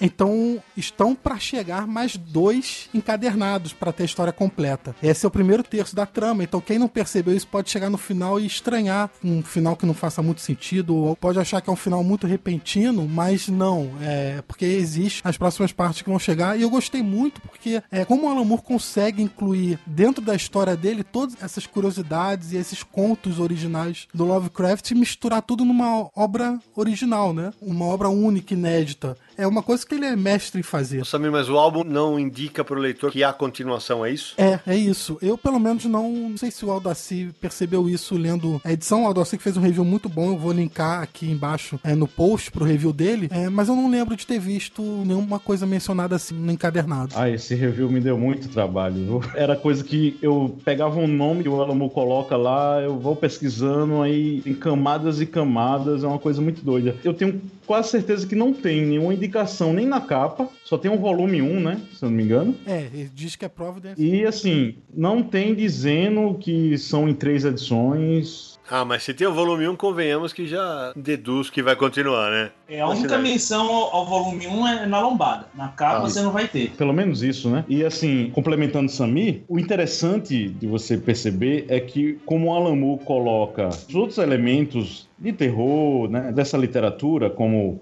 o Rei Amarelo do Chambers, mas assim, o Rei Amarelo do Chambers é o Rei Amarelo, o livro. E os elementos Lovecraftianos são reais. E o mais inusitado ainda é que o protagonista não sabe disso e em alguns momentos tem aquele negócio meio de Watchmen que cada capítulo tem um diário que ele, que ele faz e ele às vezes não lê algumas coisas que a gente vai ler e a gente vai perceber esse, lado fantasioso. Isso é uma sacada muito boa porque o personagem, o protagonista não sabe e a gente sabe. é meio Hitchcock, entendeu? Aliás, essa edição Providence passa no mesmo universo de uma outra publicação que a Panini fez, que é o Neonomicon, que também é do Alan Moore, né? Também baseado em- no trabalho do Lovecraft. Bom, então vamos para a quarta rodada, agora é comigo. Eu fiquei tentado a indicar Alan Moore na sequência, mas não farei isso, vou roubar a indicação de alguém daí. Então eu vou indicar uma HQ em que não acontece absolutamente nada. Eu sei o que que é, não. que é maravilhosa, que foi a brincadeira que eu fiz com o Aldaci, que é O Homem que Passeia, do Jiro Taniguchi, japonês, publicado pela Devir no finalzinho do ano passado. É rigorosamente isso. A história não tem nada, são vários contos curtos em que o protagonista está caminhando pelas ruas. E aí nesses passeios ele, ele adota um cachorro, é, tem uma hora que ele aposta uma corrida imaginária com um desconhecido, né? Quem nunca, né? Ele invade um local pra nadar pulando uma cerca tal, é, e nada pelado. Ele tem encontros inusitados e até misteriosos. Mas o mais legal é, durante a HQ, ele enxerga a vida de um modo muito particular. Eu cheguei a escrever isso porque é o seguinte: eu, quando tô no trânsito, cara, confesso que eu olho pra frente e no máximo pro lado, cara. Eu nunca olho pra cima, pra cidade. Eu falei, cara, o Taniguchi ele tem uma maneira de encarar o mundo à sua volta me fez pensar. Tem uma entrevista dele no final, eu vou ler uma aspa que tem, que eu até coloquei no meu texto, que é assim: se quero contar histórias a partir de coisas insignificantes da vida cotidiana, é porque dou importância à expressão das oscilações, às incertezas que as pessoas vivenciam no cotidiano, a seus sentimentos profundos em suas relações com os outros. Cara, muito legal. Acho que isso traduz bem o que é o homem que passeia. Alguém mais leu? Eu, que você roubou. Bem feito. É ótimo. O Taniguchi, o, o primeiro contato que eu tive com ele foi com o Seton, que é sobre o, o criador do escoteirismo, né? Que é ótimo que a Panini, infelizmente, né, dona Panini, lançou o primeiro volume, eram três volumes, cancelou. Por falar em Seton, ele estará num próximo episódio de Confis do Universo. Aguardem. Oh, olha aí. ele também, Taniguchi, também participou de Gourmet, que é também uma coisa bem parecida com o Homem que Passeia, só que o personagem, o protagonista, ele passeia meio que degustando as coisas, indo atrás de restaurantes, né? De, em publicado locais diferentes. Pela Conrad. Isso, pela Conrad. A Panini também publicou um de Samurai, que- é o Livro do Vento, se eu não me engano, né? O Gourmet também. O Gourmet, o, o Kasumi é que faz o, o roteiro, né? E o Taniguchi dispensa apresentação, né? Apesar de a gente estar falando já dele. o, o problema dessa edição da Devi, puxando a orelha, né, um pouco, eles colocaram como prefácio uma introdução do Hermano Viana para o jornal Globo de 2009 e nessa introdução ele fala algumas incoerências. Por exemplo, ele cita o, o Kasumi, do Gourmet, como parceiro dele, no Homem que Passeia, né? E que não é, né? Não é, é uma inverdade. Ele fala que tem oito passeios e são 18. Tem uma parte lá que eles falam que é banda desenhada, que é o, o equivalente a gibi aqui na Histórias em Quadrinhos, lá em Portugal. Então, tem alguns descuidos né, nessa edição. Que fica puxando a orelha pra devir arrumar na reimpressão, né? Vale lembrar. É, o Taniguchi, apesar do- de ter brincado, dispensa apresentações, mas no Brasil ele infelizmente é pouco conhecido e pouco publicado. Quem quiser conferir depois no meu Instagram, tem uma resenha de um álbum português dele, na mesma pegada de coletânea, chamado Terra de Sonhos. Tem um que é espetacular, que é o Diário do Meu Pai. Ambos saíram em Portugal pela Levoar, em parceria com o Jornal Público, e que o Charles leu, né, Charles? Por indicação minha, não foi? Li, adorei e já deixo o meu pedido aqui registrado. Editoras brasileiras, tragam esse material pra cá. Muito bem lembrado. Então aproveita, Charles, e vai pra sua próxima indicação. Ciência, Sidão. É o nome do quadrinho que eu vou indicar. Paciência, do Daniel Close, que foi lançado pela Nemo. É, a história trata do Jack Barlow, né, que é um cara que tem a esposa assassinada. Por acaso o nome da esposa é Paciência, o título do quadrinho, e ele fica obcecado em encontrar o assassino dela. Então, em, determinado momento, ele vai descobrir um jeito de voltar no tempo. E aí, a gente não pode comentar muito, porque vai terminar Uhum. entregando muita coisa do quadrinho, tá? Mas a arte do Close tem quem ame, tem quem deteste, eu acho muito boa e acho que casa muito bem com a trama. As cores são berrantes, fortes, e eu acho que é um bom lançamento e merece ser citado aqui também. Não sou um super fã do Clovis, gosto de algumas obras dele, mas esse quadrinho eu acho poderoso, cara. Eu tenho um, um puxãozinho de orelha, que é uma coisa de adaptação, que eu até incluí no meu workshop de edição, que é. Tem um momento, pô, o tempo inteiro é mostrado que a obra se passa nos Estados Unidos, né? Aí a, a, a personagem tá ouvindo uma música, e, e a música, se eu não me engano, é um blues no original, e aqui virou Te dei o sol, te dei o mar pra ganhar seu coração. Puta! Meteoro da Paixão. E o pior é que o blues em questão tem a ver com a história, casa muito bem com o roteiro. E a, a música trocada aqui no Brasil não, não tem nada a ver. É, quem levantou essa lebre foi o Carlos Neto, do canal Papuzinho. Ah, Fica aqui um abraço pra ele. Mas concordo com o Charles, bela HQ. Inclusive, é, Papuzini, ele se centra muito nas HQs nacionais, né? É bem interessante. Uma coisa, uma retificação, na verdade, não é um blues, é um folk. Isso. É, é um folk que é clássico lá nos Estados Unidos. Então, quer dizer, se passa nos Estados Unidos e botam Luan Santana, sabe? E assim, Quebrou. é um folk Quebrou. cheio de, de palavrões, sabe? É meio complicado a adaptação aí. Então aproveita, Daci. Manda bala. Bom, manda bala mesmo. Que tiro foi esse? Xerife da Babilônia. Ah, boa. É escrito pelo Tom King, né? Que ele é famoso por causa do Batman, e desenhado pelo Mitch Gerards. E ele também fez um que é Senhor Milagre, né? Os dois, eles lá nos Estados Unidos, eles lançaram uma série do Senhor Milagre pela DC. É um HQ do selo Vertigo, que foi publicado aqui pela Panini. E assim, fala um momento tenso em 2003, que é pós-queda de Saddam, né? E assim, um consultor militar, ele é enviado lá para o Iraque para treinar os soldados, né? E ele passa a investigar um assassinato de um dos seus recrutas. Então ele tem a ajuda de uma conselheira de transição na época, né?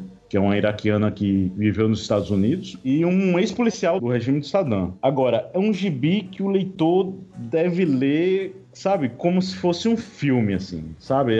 Os momentos de pausa, você tem que ler como se, se eles tivessem essa dinâmica. Porque, assim, é um quebra-cabeça com alguns diálogos que eu já vi gente dizendo que que às vezes é confuso, mas assim, eles são muito bem costurados, sabe? E assim, às vezes o pessoal acha que é confuso porque é, lê gibi, muito gibi de super-herói mensal e fica vendo review de youtuber lá que fala ah, é bacana, ah, é foda, ah, é legal, ah, é novo clássico, e só isso, e termina perdendo o fio da meada, né? Eu te confesso que na primeira leitura da CIE, eu até comentei com vocês que não tinha me pegado tanto. Eu vou reler, aproveitar e emenda o segundo volume de uma vez. Eu gostei bastante. Quadrinho que me interessou bastante, bem legal, bem interessante. Isso de misturar realidade com ficção aí, o cara é bom, viu? É o novo queridinho aí do, dos quadrinistas norte-americanos, o cara é bom. É, vale ficar de olho aí no Tom King, porque ele tem feito uns trabalhos bastante elogiados lá fora. A Panini agora vai trazer o Visão dele pela Marvel. Ele tá escrevendo a revista do Batman, é, a revista do Senhor Milagre, que o Aldaci já mencionou. Ele tá crescendo lá dentro da editora também, é, assumindo novos trabalhos. Esse Xerife da Babilônia é um trabalho bem propício para ele, porque antes de ser escritor de quadrinhos, ele era agente de contra-terrorismo da CIA. Então, assim, pelo menos é, conhecimento de causa ele tem para fazer essa história. É, ele fala com muita propriedade por causa disso, né, Samir? E assim, é uma trama muito bem amarrada, são personagens muito bem aprofundados, sabe? É muita tensão. E outra coisa, tem uma resenha minha, inclusive, contextualizando o, a época que eu acho que é uma coisa que a Panini meio que esqueceu de fazer, né? Foi um puxão de orelha aí pra Panini, que às vezes é, é um passado recente, mas que o leitor não tá acostumado, né? É, ou só viu só nas grandes mídias e, e não tá sendo tão aprofundado. Então eu fiz meio que como se fosse uma introduçãozinha para o, o contexto geral e também lembrando que saiu o segundo e último número agora em janeiro. Então agora, para continuar a nossa parada de sucessos, vai Naranjo! que tiro foi esse? Jesus. Jesus Cristo. Olha, nem vou falar nada. Vou me ater ao cerne do programa. Vamos lá. Matei Meu Pai Foi Estranho, do André Diniz. Um álbum da Jupati Books, do selo Marsupial. Adquiri ele em dezembro na CCXP. O Diniz é um quadrinista prolífico, lança regularmente seus títulos. O meu favorito dele, inclusive, é O Morro da Favela. Mas esse aqui é uma bela HQ. Trata da história do Zaqueu, menino pré-adolescente, mora com uma família humilde, tem sérios problemas com seu pai, cara bruto. Apesar de ser humilde, estuda numa escola de rico. Ele é albino. Então isso já provoca algumas situações conflituosas, né, para o jovem rapaz. Tudo piora no desenrolar da história nessa relação sofrida que ele tem com o pai. Uma descoberta que ele causa vai traumatizar a vida do Zaqueu e você vai descobrir que há mais de uma maneira de matar uma pessoa. O traço do Diniz, alguns dizem que lembra Colim, Flávio Colim, até que lembra, mas eu acho que é mais pelo fato de tomar como base o cordel, a impressão que eu tenho. Ele é um traço que provoca um certo estranhamento com o roteiro, que é um roteiro pesado, e isso é bom, porque incomoda um quadrinho que vale a pena, viu? Muito bom. Samir, próxima indicação. Eu vou falar de Aqui, selo de quadrinhos da Companhia das Letras, de Richard Maguire. Eu achei uma bela experimentação narrativa. Ele usa um quadro fixo, a maior parte da obra é numa sala de estar de uma casa, mas aí começa a viajar no tempo passado, futuro, nunca mudando o enquadramento e conta as histórias que aconteceram ali, ou nessa sala, ou antes da casa ser construída, ou depois que ela deixou de existir, mas sempre com aquele mesmo quadro no espaço e vai mudando para mostrar o que aconteceu ao longo do tempo nesse lugar. Ele participou de um, como se fosse uma oficina, né, do Art Spiegelman. Isso. Inclusive essas seis páginas foram publicadas na Circo, né, nos anos 80. Quem tem essa edição é bem rara. E assim, é, foi publicada na Raum, é, primeiramente, né, do Spiegelman, lá nos Estados Unidos. E assim, para mim, é, ela vai além do desse experimentalismo em si. É, você começa, depois de ter lido HQ, você começa a refletir sobre a sua sua vida, sobre seu tempo, sobre seu espaço no mundo. É algo que, sabe, muitos não fazem depois de ler, assim. Aqui é quando o gibi extrapola sua reflexão além das ações dele, né? É, e o mais interessante é que ele deturpa a própria linguagem, né? É, são janelas, né?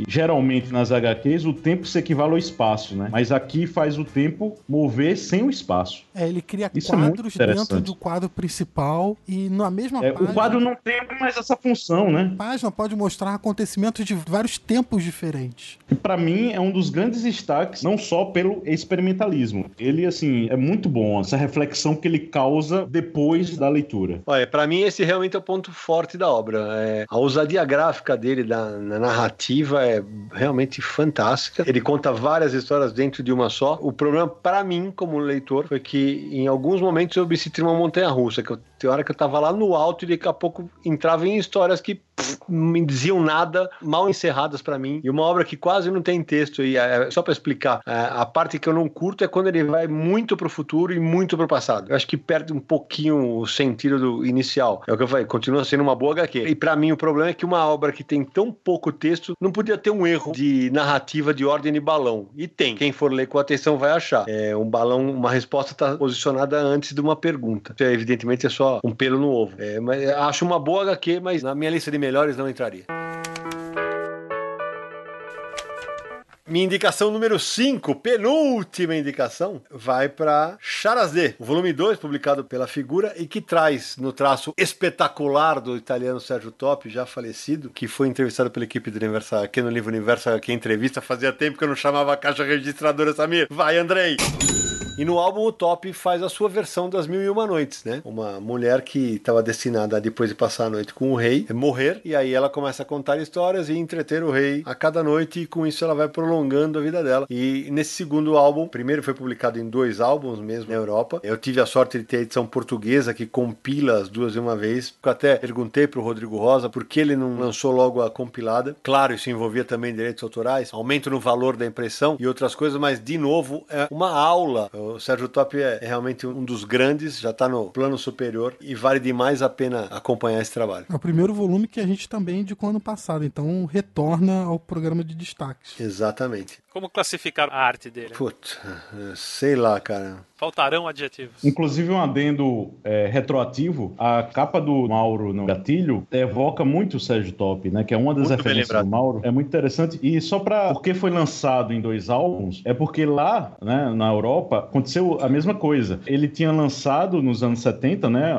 as primeiras histórias, e só depois, anos depois, é que ele foi procurado de novo e ele lançou essas do volume 2. Vai, Charles, sua vez. Minha indicação é o Árabe do Futuro 3, do Riyad Satuf, que foi lançado pela Intrínseca. Aqui a gente tem o terceiro volume das histórias da infância do Riyad Satuf, né? Ele está com sete anos aqui e ele continua tentando se adequar, né? Aos costumes, às dinâmicas do Oriente. Ah, Ele está tentando se entrosar com os primos, com os amigos. A gente tem aqui uma crise familiar acontecendo. Então, quem gostou dos primeiros dois volumes, a história segue exatamente no mesmo tom. A arte é muito agradável, a reflexão que traz sobre os costumes e o embate entre Ocidente e mundo árabe, eu acho que é bem relevante e deixa a gente curioso para saber como é que esse moleque vai crescer. Então, essa é a minha indicação. Eu adoro essa série. O álbum, o terceiro pra mim, ele cai um pouco em relação ao 1 e o 2, mas continua sendo uma bela HQ. E o autor, ele já falou que termina em cinco álbuns, não é isso, Odaci? Na verdade, Sidão, eram três álbuns só, ia encerrar nesse, mas eu acho que o sucesso foi tão grande, né? É um sucesso muito grande na Europa, ele esticou para mais dois. Então vão ser cinco volumes. Então, Odaci, aproveita e manda a sua próxima indicação. Eu vou bem do universo árabe e indo para o universo meio, vamos dizer assim,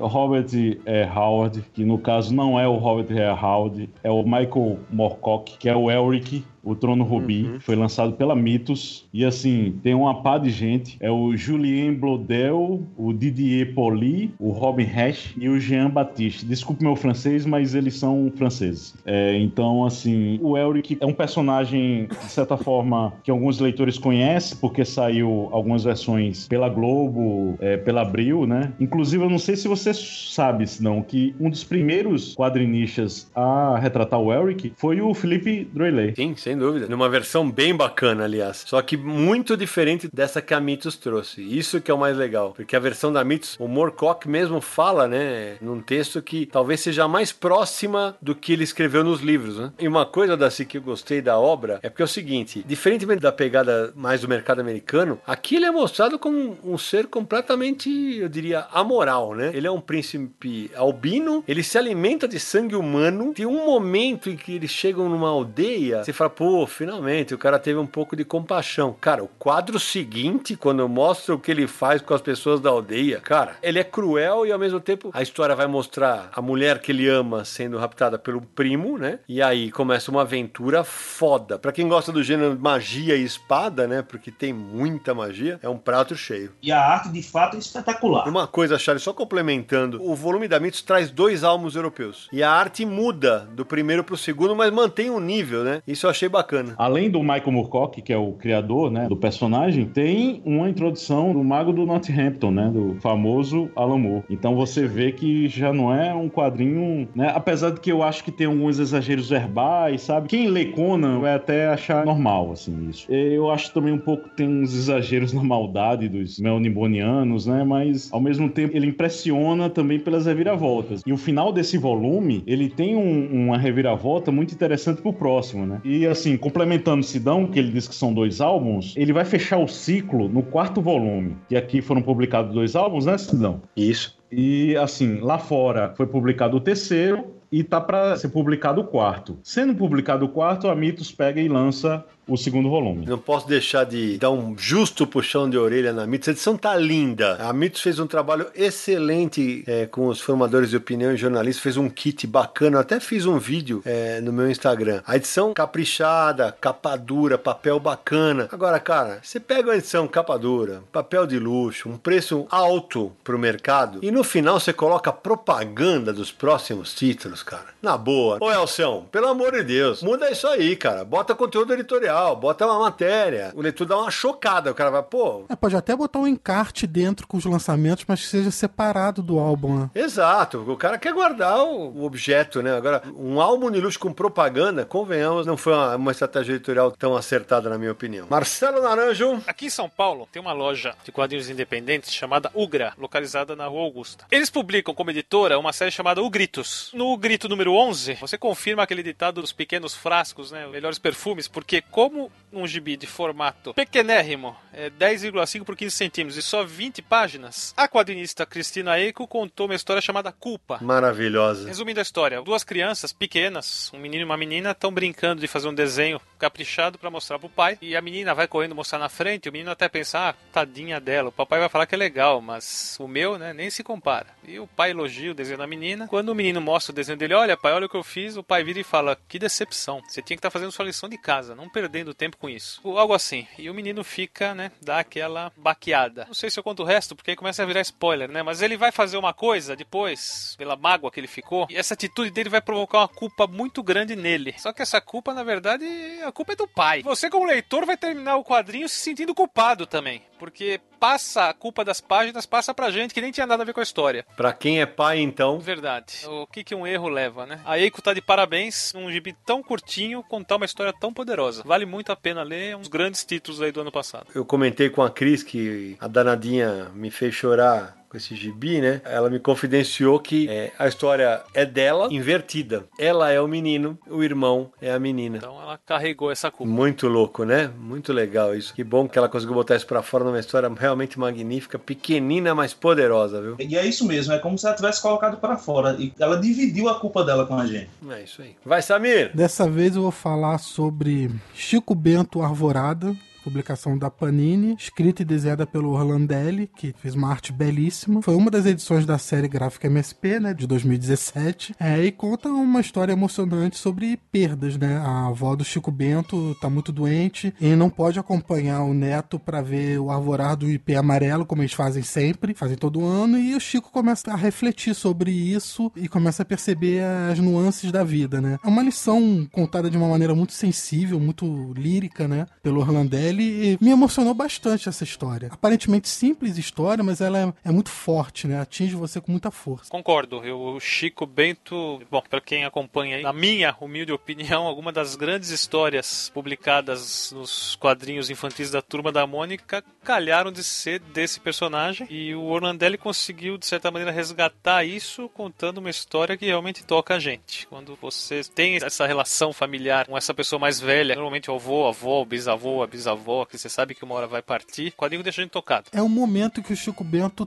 toma ciência disso, né? Que essas perdas acontecem. Até então ele estava muito ligado nisso, criança e tal, e é o momento que aquilo cai a ficha para ele. É, eu sou suspeito para dizer porque eu editei a obra, todo mundo sabe, mas o Orlandelli, quando ele me mandou o roteiro, foi isso aqui é muito poderoso, né? É um HQ realmente que vai emocionar. O efeito tem sido exatamente isso. Todo mundo que lê HQ se emociona, ela tem atingido desde criança até adultos, teve um trabalho lindo é, numa escola do interior que as crianças leram HQ, interpretaram e mandaram cartas por Landelli. Aí ele me marcou no Facebook e falou assim: não, é pra isso que a gente trabalha, né? Eu falei, aí sim, cara. Você atingir todos os públicos, fazer um HQ que converse com vários públicos é realmente maravilhoso. O que eu gosto mais da obra como leitor, como editor, como amigo do Orlandelli, é que ele conseguiu colocar toda a pureza do Chico Bento, mas ainda uma história de dor, de perda, mas ainda assim ele coloca outros elementos das histórias do Maurício, como as lendas, né, do interior, como o roubar a goiaba, como nadar no corgo, né? O amor pela Rosinha, né, o amor infantil, é realmente uma grande obra. Não, é um quadrinho de fácil identificação mesmo, é muito sensível. Até tem uma história com esse quadrinho, com Arvorada. Eu lembro que eu li numa época que eu estava passando por algumas dificuldades é, na vida pessoal e ler um quadrinho sobre a iminência de perda de alguém que você ama, é, com essa sensibilidade, com essa delicadeza e ao mesmo tempo com esse otimismo que o Orlandelli transmitiu aqui, é, traz uma sensação avassaladora. Realmente um dos grandes lançamentos do ano passado.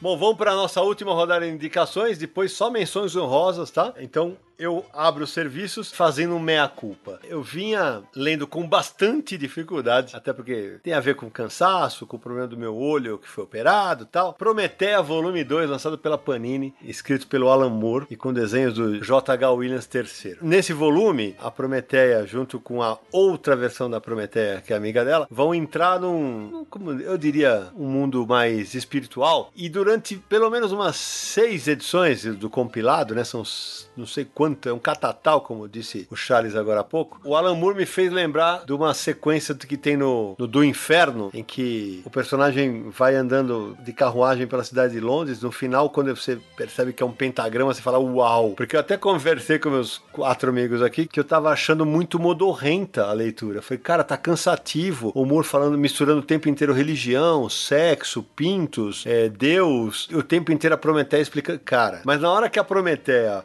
volta pro mundo real, cara, o negócio é, é, é o Alan Moore, né? O cara, ele pode te dar uma volta para lá e pra cá, sabe? mas uh, é um grande narrador, ele escreve realmente muito, tem horas que o texto fica realmente empolado, só que ele tem um aliado nessa história que, cara, o J.H. Williams III, ele é um cavalo. O cara desenha cada capítulo com um estilo de arte diferente. Ele dá um show de narrativa. E esse álbum aqui, a Panini tá de parabéns porque traz aquela edição que ela era dobrável originalmente originalmente, ela tá tanto na versão impressa como tem um pôster anexo à edição, ao álbum publicado. É realmente um belo trabalho. O meu único senão é uma questão editorial, já conversei inclusive com o Fabiano Denardinho, o Og, que eu confesso não entender, acho que valia abrir uma exceção, porque o título chama-se Prometeia com TH e na história inteira ela é chamada de Prometeia, T-E-I-A. Por mim podia se manter como no título, até porque no volume 1, um capítulo que é sobre as cartas do tarô, em que o Moore faz um negócio absurdamente brilhante, em que ele faz só frases usando as letras da palavra do nome Prometeia. Então, se a arte mostra que é com H, para mim fica meio sem sentido você manter o teia no final. Mas é claro que isso não tira o prazer da leitura e recomendo fortemente para quem gosta do amor, para quem gosta de boas histórias de fantasia e é com um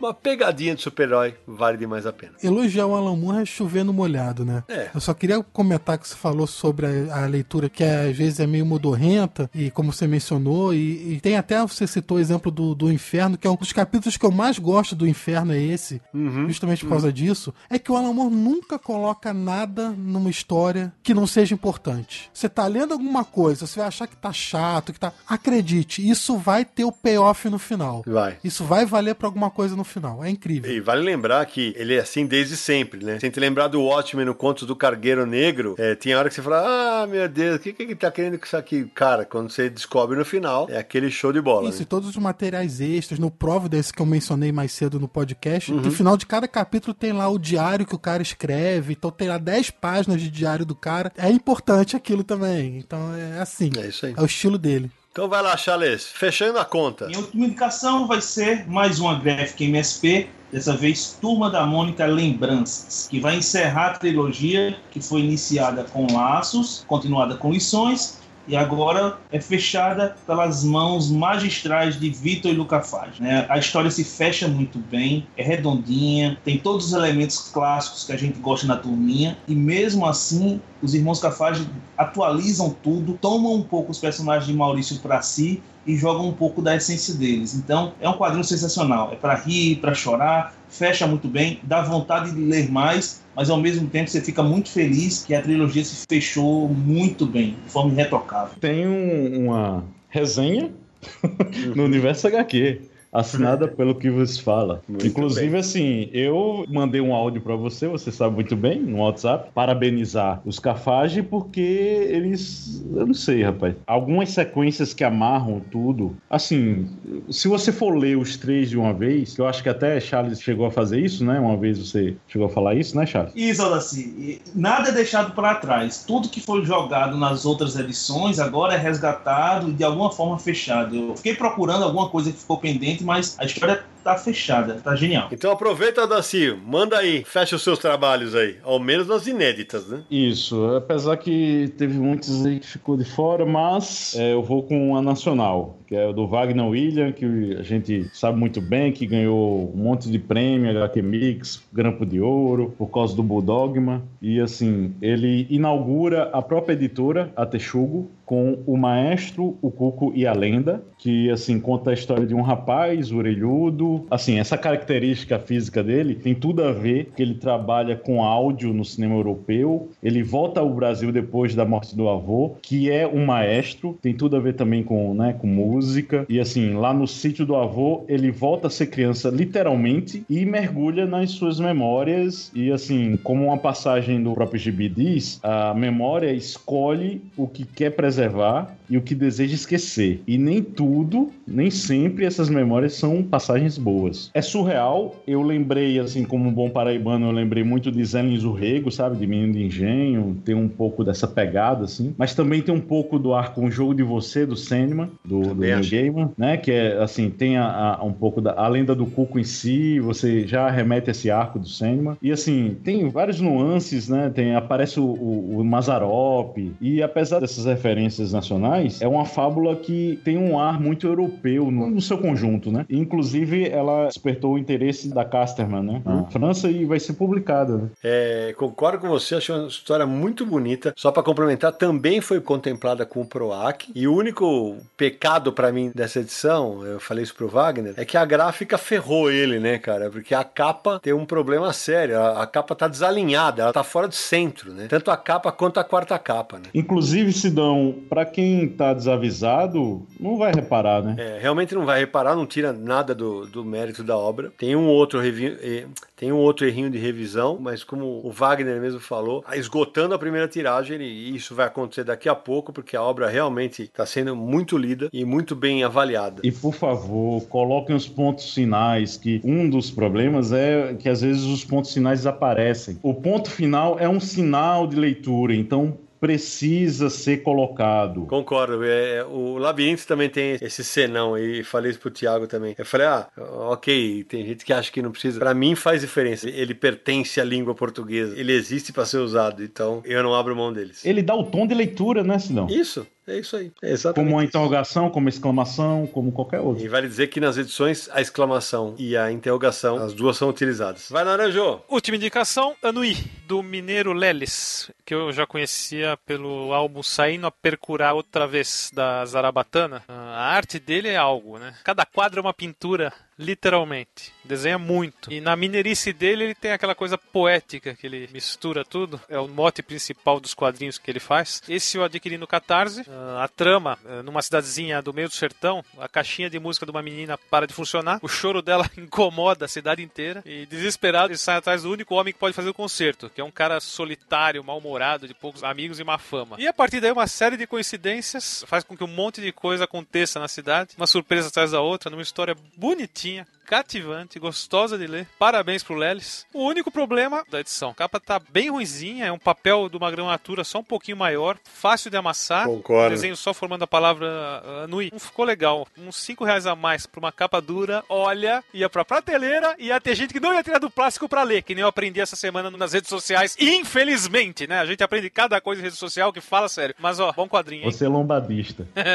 Naranja, eu, eu discordo que precisasse da capa dura, mas acho que, até porque o desenho do Leris é um escândalo de bonito, eu queria ver uma arte na capa. Ok, tem a arte na- formando o logo, mas eu queria ver o logo mais uma arte, né? Sem dúvida. É, ficou uma capa mais minimalista mesmo. É, eu achei que não combinou com o álbum. Destoou. Isso. E já que você falou em coincidências, né? Esse projeto foi financiado pelo Catarse. Inicialmente, ele se chamaria Reparos, o mesmo título da HQ do Brão Barbosa. Você indicou no programa. Exato. E aí o Brão me procurou, eu falei, cara, conversa com o Lelis, explica que a HQ já estava sendo feita e tal. E o Lelis, sabendo disso e lendo a história, o Charles também leu, o título Reparos também cabia na história do Lelis. Impressionante Se mesmo. você olhar direitinho, tem algumas similaridades entre as histórias, mas ambas muito boas, né? E concordo em relação à capa. Eu acho que a capa é o único sinão do quadrinho. De fato, é muito bom. Então vai, Samir, fecha o pacote. Então, a última indicação para fechar aqui o pacote de 30 destaques de 2017, vou falar sobre a infância do Brasil, de José Aguiar, publicado pela editora AVEC. É uma história que o José Aguiar começou publicando para web, né? E agora foi reunida numa graphic novel impressa, é, conta vários momentos da história do Brasil sobre a perspectiva eh, das crianças e com isso eles jogam ali um olhar sobre a trajetória da nossa sociedade. E aí a história faz uma reflexão de como estamos hoje a partir desses fatos do passado. E é um- mais uma obra que vem é, confirmar é, uma linha de projetos de qualidade do José Aguiar, né? Vive um momento muito bom, trabalho de muito destaque e a infância do Brasil vem para acrescentar no currículo dele mais uma ótima obra. Concordo. Belíssimo trabalho. E o Aguiar realmente vem em grande fase há pelo menos uns 4, 5 anos aí, sempre colocando materiais bacanas, que vários deles foram citados no programa de quadrinho nacional, inclusive o Infância do Brasil. Bom, 30 indicações, 30 destaques mencionados aqui no programa. Antes de partir para falar de algumas republicações, vamos fazer ping-pong agora, hein? Título, autor e editora. Para menções honrosas de materiais inéditos, tá bom? Então eu começo, vai. A Diferença Invisível de Mademoiselle Caroline e Julie Dachets, publicado pela Nemo. Loki e Ki, bem-vindo a Lovecraft, de Joe Hill, Gabriel Rodrigues, saiu pela Victopia. De Astrofismo Humano, que é do Gilbert Hernandes, a segunda edição, pela Cão, Breno Ferreira, publicado pela Mino. Red Skin, do Xavier Dorison e Terry Dodson, publicado pela Mitos. Boa, Samir, bela lembrança. Corenstein, da Cora Ottoni, publicado de maneira independente via Catarse. Apoiei. Semilunar, de Camilo Solano, que saiu pela Balão Editorial. Maria Chorou aos Pés de Jesus, da WMF Martins Fontes, do Chester Brown. Kong the King, saiu pela Jupati, trabalho do Oswaldo Medina. Vidas de Papel, de Marco Riccioni e o irmão dele, Júlio, pela editora Shock Doom, editora estreante do ano passado. Rosalie Lightning, Memórias Gráficas, do Tom Hart, também publicado pela Nemo. Market Garden, do Bruno Silig, que saiu pela Mino. Da Mino, do Jason. Você, ó, que isso? É, o nome é Chi, pô. Eu sei.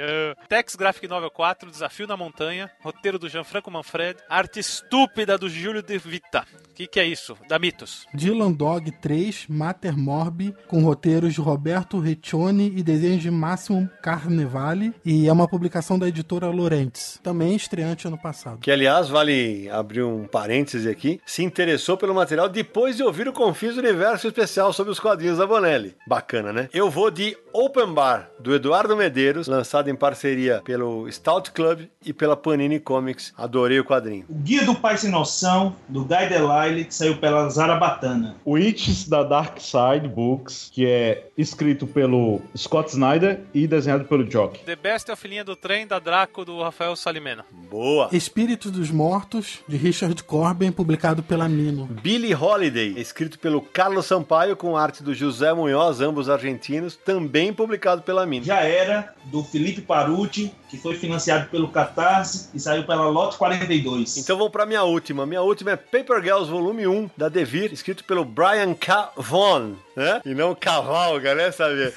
Então, Brian K. Vaughan, Rony Vaughan, sei lá, com desenhos do Cliff Chang. Eu vou de Alex Maisada, volume 1, do Jonathan Luna e da Sarah Vaughan, que saiu pela Geektopia. O despretensioso Canon, que é do Bollywood, que é da Pipoca Nankin. Os Flintstones, da Panini, com o roteiro do Steve Pugh e desenho do Marco So, acho. Então, pra finalizar, eu vou falar de uma série que eu também mencionei nos destaques de 2016, Saga Volume 5 de Brian K. Vaughan e desenhos de Fiona Staples, publicado pela Devir. Pensei que você tinha esquecido, Samir. Ufa! Bom, então, fechadas as indicações dos destaques de quadrinhos inéditos, certamente tem muito quadrinho bom ainda do ano passado que não foi mencionado aqui, porque de repente alguém não leu, é, de repente na lista o pessoal escolheu esse em, em detrimento daquele, mas certamente teve vários outros quadrinhos bacanas que poderiam estar na nossa lista. Mas agora a gente vai listar também no estilo ping-pong as grandes republicações do ano. Então, vamos lá. Eu começo aqui para ferrar todo mundo. Vamos lá. Akira de Katsuhiro Otomo, publicado pela JVC, um petardo, como diz o Daniel Lopes. Puta, eu fiquei muito feliz. O quadrinho não envelheceu. É, teve gente que falou: ah, cara, pra mim envelheceu muito bem. Ainda é atualíssimo. Vamos nessa. Eu vou de Black Sad, que saiu pela SESI-SP. Saíram os dois primeiros volumes que já haviam sido publicados pela Panini. Arte do Guarnido e roteiro do Dias Canales. Só uma emenda aí, Black Sad, pra mim é só o volume 2, hein?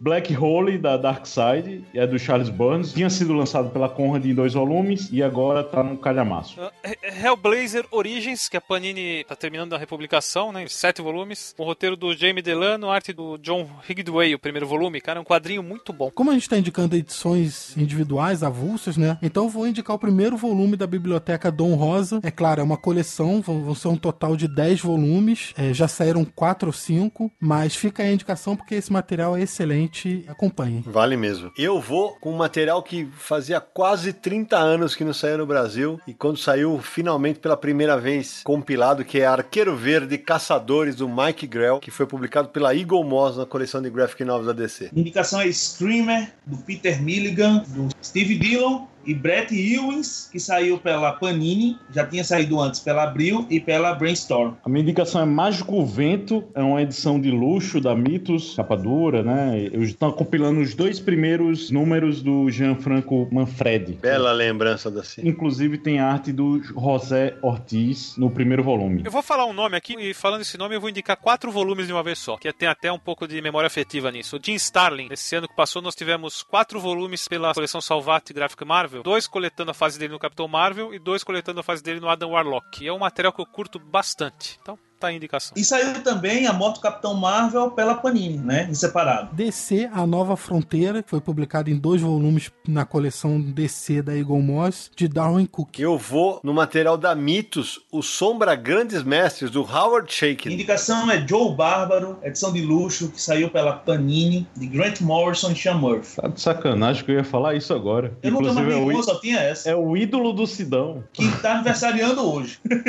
Parabéns! Hoje vai ser uma festa. Hoje o Deixa eu só tá ver aqui. musical, né? A minha indicação é Look Look, 1957-1959, é, pela Zarabatana. É o Morris e o Goscinny. O retorno de Barry Allen saiu pela coleção DC Comics da Eagle Moss. Roteiro do Mark Waite, desenho do Greg Larocque. Pena que esse material não sai inteirinho aqui no Brasil de novo em formato decente. Ghost World, de Daniel Close, publicação da Nemo, com uma edição especial comemorando 20 anos da obra. Eu vou de Y Último Homem, volumes 3 e 4, é, escrito pelo Brian Cavon, com desenhos da Pia Eu Guerra. vou de Superman, Entre a Foice e o Martelo, do Mark Miller, David Johnson, é, republicado pela Panini. Lazarento. Electra Vive, lançamento da Panini, né? Com arte do Frank Miller e cores da Lynn Varley. O Sidney citou um Sombra, eu vou citar outro, Sombra Grandes Mestres. Porque foram dois volumes no ano passado, né? Esse aqui é do Andrew Helfer e do Bill, vou soletrar pra vocês não errarem. S-I-E-N-K-I-E-W-I-C-Z. Sinkevski. The Walking Dead, de Robert Kirkman e Tony Moore, que antes era publicado no Brasil pela HQM e agora passou para a Panini, que está começando a republicar desde o primeiro volume e, em paralelo, as edições inéditas. Eu vou de Gotham DPGC. Volume 3, Sob Suspeita, e volume 4, Corrigan. Escrito pelo Ed Brubaker e pelo Greg Rucka, com desenhos no volume 3 do Michael Lark e do Stefano Gaudiano, que também está no volume 4, acompanhado do Cano. Eu vou da republicação dos Fugitivos, do primeiro arco dos Fugitivos, chamado Orgulho e Felicidade, do Brian Kevold, e do Adrian Alfona, que saiu pela Salvati, na coleção vermelha. É A Vida de Jonas, do Magno Costa, né? Que tem cores do Marcelo, o irmão dele. E nessa edição tem uns pin-ups do Davi Calil, Marcelo Braga, Wagner William e Eduardo Medeiros. Coleção Karl Barks da Abril, trabalho do mestre, cheio de informação. Essa coleção é linda, essa é demais. Marvels, de Kurt Busiek e Alex Ross. A Panini publicou ano passado uma nova edição dessa saga. Eu vou de Jim Starlin, com Dreadstar O Princípio, da Mitos. Scalpo, edição de luxo, livro 1, saiu pela Panini, é, roteiro do Jason Aaron e arte de R.M. Guerra. Eu vou de Zenith, o ídolo de Sidão, né? O Grant Morrison, e desenhado pelo Steve Yoel. E assim, é, é interessante porque foi lançado antes pela Pandora, mas não foi publicado na íntegra. Então, esses dois volumes que foram lançados no ano passado, ele contempla inclusive com páginas coloridas no segundo volume. Mulher Maravilha, do Jorge Pérez, quatro volumes maravilhosos, a arte do cara é demais, que a Panini traga mais clássicos do tipo. Louco Amor, de Paul Dini e Bruce Timm. A história, né, da Origem da Arlequina foi publicada também ano passado pela Panini. Bom, então eu vou roubar no jogo, vou fechar com um pacotão aqui. Espadas e Bruxas, o título que abriu os trabalhos da Pipoca e Nanquim, do Esteban Maroto. Capitão América e Falcão, o Império Secreto, que saiu pela Salvat, do Steve Englehart. É, do Mike Friedrich e do Sal Buscema. Tem um que se, o pessoal vai falar que eu tô maluco, mas assim, é, é por memória afetiva mesmo. A Guerra Vingadores e Defensores, também do Steve Englehart, Bob Brown e Sal Buscema. Adoro essa história, a história tem muito a ver com a minha infância. Pra fechar, clássico do Gigante Esmeralda, Hulk no Coração do Átomo, Alan Ellison, Roy Thomas, Aki, Art Goodwin, Len Wayne, Bill Mantle, Peter Gillis, Herbie Trimp e Sal Buscema. Só lenda dos quadrinhos super-heróis, hein? Tá louco. É, nesse sim, a história da Jarela, muito legal.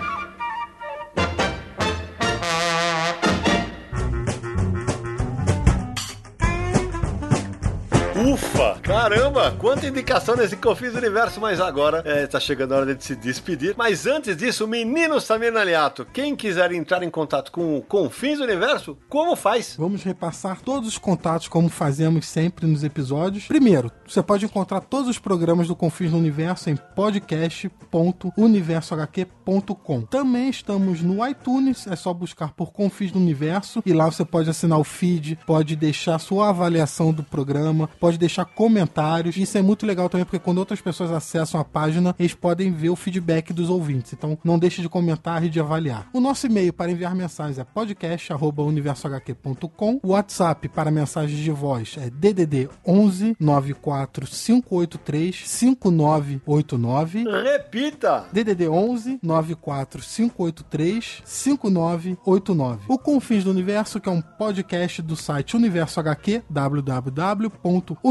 www.universohq.com. Tudo sobre quadrinhos você encontra lá. Sempre lembrando, Confins do Universo é um podcast quinzenal. E se você quiser conhecer o nosso projeto no Catarse, é só acessar catarse.me barra Universo HQ. Veja, assista o vídeo, leia lá o conteúdo, veja as recompensas. Se você gostar, se você curtir do programa, apoie e indique. Então vamos às nossas despedidas agora sim, né? Seguindo o protocolo educacional do nosso programa, que é um programa fino, cheio de glamour. Charles Lucena, como é que foi a estreia no Confins do Universo? Foi bom demais participar desse bate-papo com vocês. Sempre que precisarem dar uma volta pelos confins do universo, eu estarei aqui no meu planetinha esperando por um novo convite. Vai, Aldaci! É o Pequeno Príncipe. Ai, um planetinha B600 e todo. Ai, ai, ai, ai, ai. Eu agradeço Sidão, Nara, Samir, meu amigo Charles Brown, Tiago, nosso convidado aí nos bastidores. Até o próximo convite. E assim, e cá entre nós, né? Alguns não foram citados porque são ruins demais. Agora, quais são? Aguarda as resenhas do Universo HQ. O Daci tá querendo polemizar. Tem coisa que pode ser ruim demais, sim. Tem coisa que simplesmente o pessoal achou médio e talvez não tenha entrado na lista do pessoal. E tem coisa que é bom, mas não entrou também no programa porque também tem limite de espaço. pô. Não Exatamente. dá pra falar tudo. Exatamente. O Daci quer causar cisânia na internet brasileira. Vai, Naranjo. Prezado ouvinte, são 1h44 da manhã e há 10 minutos atrás teve gente tirando sarro de mim que eu não falei o sobrenome do Bill difícil de falar direito. Então, aprenda. Rapadura é doce, mas não é mole. Até o próximo programa. Vai, Samir. Primeiro, mandar um abraço pro Charles que estreou no programa. Outro abraço pro Thiago que acompanhou essa imensa maratona do pessoal que mais ria nos bastidores do que gravava o programa, né? Thiago aguentou essas quatro horas de gravação tranquilamente. Obrigado. E um abraço pra todo mundo. Até o próximo episódio. E agora, tirando do mute, né? Tiago Cândido, meu amigo, que tal? Foi incrível, ri muito agora. Hoje eu acho que vou tomar até multa no prédio, tanto que eu gargalhei. Só não repassa pra gente. Obrigado pela companhia de ter ficado com a gente aí esse tempo todo de gravação. Foi um prazer. Falou, gente, boa noite. E eu termino me despedindo do Tiago, do Samir, do Naranjo, do Aldaci e do Charles e apenas ratificando que esse programa é só uma das amostras do quanto o ano de 2017 foi bacana pros quadrinhos. Porque mesmo os quadrinhos que não foram citados aqui, há vários deles que apareceram em outras listas de melhores. Que bom, né? Porque mostra a diversidade do mercado, mostra a diversidade de opiniões e como cada quadrinho mexe com cada analista de uma maneira diferente. Então, que a gente siga nesse rumo, que 2018 traga muito quadrinho bom pra gente. E a gente se encontra no próximo episódio de Confins do Universo.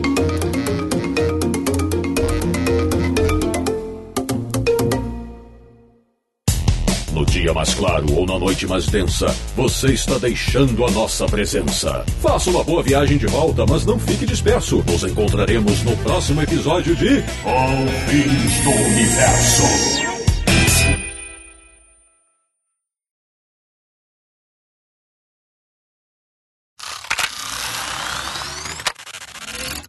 E o Confis Universo é o podcast do site Universo HQ, www.universohq.com, o site mais que tiro foi esse da internet brasileira. E o programa de hoje vai indicar. que foi, Lara? Nada. Achei engraçado. Tem que botar a música. Que tiro foi esse? Que É, tiro foi é. esse? É por isso, vou refazer. Então tá bom, vou fazer cantando. Não, tira esses. É, esse ainda não pagou.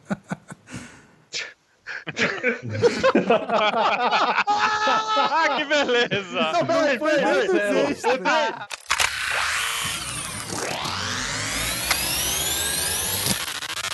Menino Samir Naliato, sua Vai vez. lá, vai lá, meu bebê. Vai, Samir. Peraí, pessoal, tem falar. Né? Meu Deus do céu, vai. O Thiago deve estar falando, cara, caiu no hospício, velho. Pera, eu quero que ele fale o título que, que ele vai citar, pô. Fala aí, seu Samir. É isso que dá bebê antes da gravação.